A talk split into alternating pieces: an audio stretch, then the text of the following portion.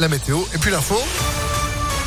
L'actu, c'est avec Sandrine Ollier sur Impact FM. Bonjour Sandrine. Bonjour Phil, bonjour à tous. À la une, la reprise des débats aux assises de l'Isère, troisième et dernière semaine du procès de Nordal Lelandais à Grenoble.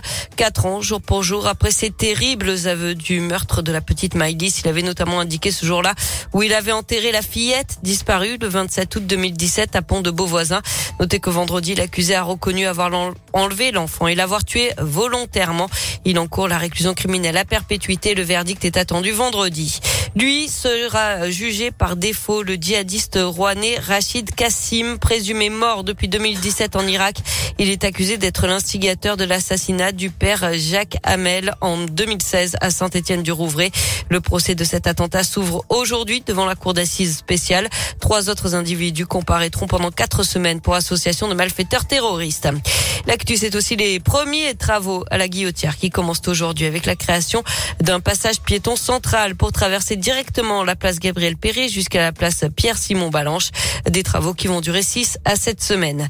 Les convois de la liberté en route pour Bruxelles. Ils veulent protester au niveau européen, même si les autorités belges ont interdit la manifestation dans la capitale. 1300 véhicules ont fait escale la nuit dernière près de Lille, selon la police. Et puis à Paris, un homme armé a menacé des policiers dans l'enceinte de la gare du Nord. Ça s'est passé ce matin vers 7 heures. Il venait vers eux avec un couteau de 30 cm de long. Les policiers ont tiré avec leur arme de service. L'homme est décédé. On passe au sport et une médaille d'or pour la France au JO de Pékin. Les danseurs sur glace, Gabriela Papadakis et Guillaume Cizeron ont remporté ce matin le titre olympique. Le seul qui manquait à leur carrière, c'est la onzième médaille pour l'équipe de France, la troisième en or. En basket, belle opération de Lasvel en championnat avec cette victoire sur Monaco, 87 à 79. Après deux prolongations, c'était à l'Astrobal hier soir. Écoutez TJ Parker, l'entraîneur Villeurbanne est satisfait de cette réaction après la défaite vendredi en Euroleague face au Panathinaikos. C'était un, un, vrai combat. Je crois que tout le monde s'est fait plaisir, que ce soit dans la salle ou la télé.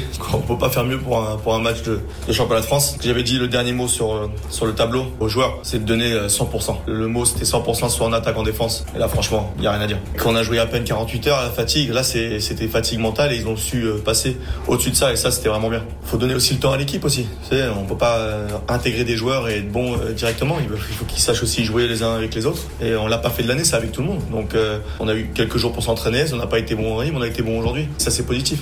Et Svel prend seul du coup la deuxième place du classement derrière Boulogne-le-Valois. Prochain rendez-vous dès mercredi à l'Astrobal, huitième de finale de Coupe de France. Ce sera face à Vichy Clermont, club de Pro B. Et puis en foot, je vous rappelle la victoire de l'OL contre Nice samedi 2 à 0. Lyon qui remonte à la septième place de la Ligue 1 à 5 points du podium. Merci beaucoup Sandrine pour euh, l'infosport qu'on retrouve sur impactfm.fr. Vous êtes de retour à 11h du coup. À tout à l'heure. Allez, à tout à l'heure, 10h03. C'est la météo.